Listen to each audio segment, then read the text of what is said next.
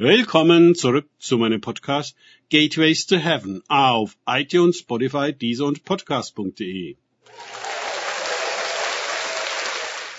Mein Thema heute ist, wer ist Jesus für uns?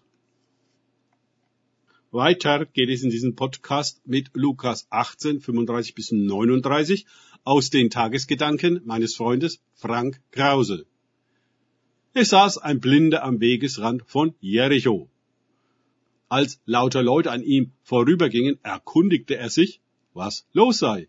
Sie sagten ihm, dass Jesus, der Nazarener, an ihm vorbeikommen würde.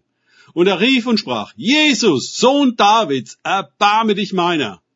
Und die Leute bedrohten ihn, dass er schweigen solle. Lukas 18, 35 bis 39.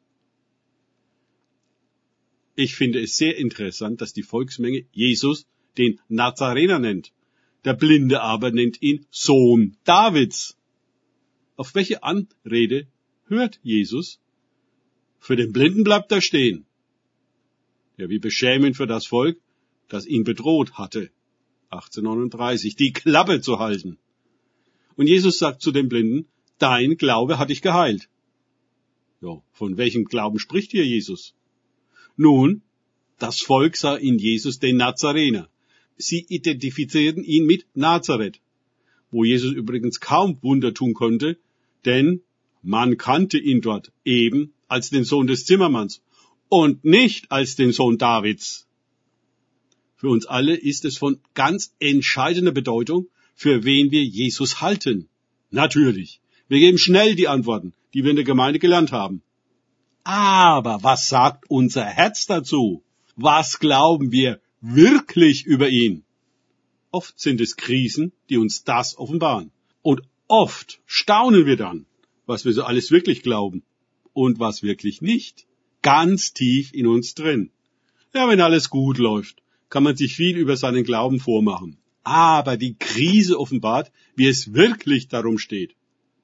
Vielleicht war die Bedrohung der Leute ihre Einschüchterung solch eine Krise für den Blinden. Er reagierte zum Glück nicht, wie so viele von uns, die sich selbstverständlich nach der Mehrheitsmeinung richten. Wenn die Leute, die Gemeinde, die Kollegen, die Angehörigen etc. verlangen, dass ich still bin, dann bin ich still. Nicht so der Blinde. Er schrie desto mehr. Sohn Davids, erbarme dich meiner. Lukas 18, 39. Der Blinde wurde sehend und folgte Jesus nach und verherrlichte Gott. Lukas 18, 43a. Und das Volk, das es sah, gab Gott Lob. Lukas 18, 34b. Der Blinde hatte Jesus sowohl erkannt als auch anerkannt, ohne zu sehen. Das Volk musste erst was sehen, um Gott zu loben. Es gibt seltsamerweise Blinde, die man als sehend bezeichnen muss, und Sehende, die man als blind bezeichnen kann.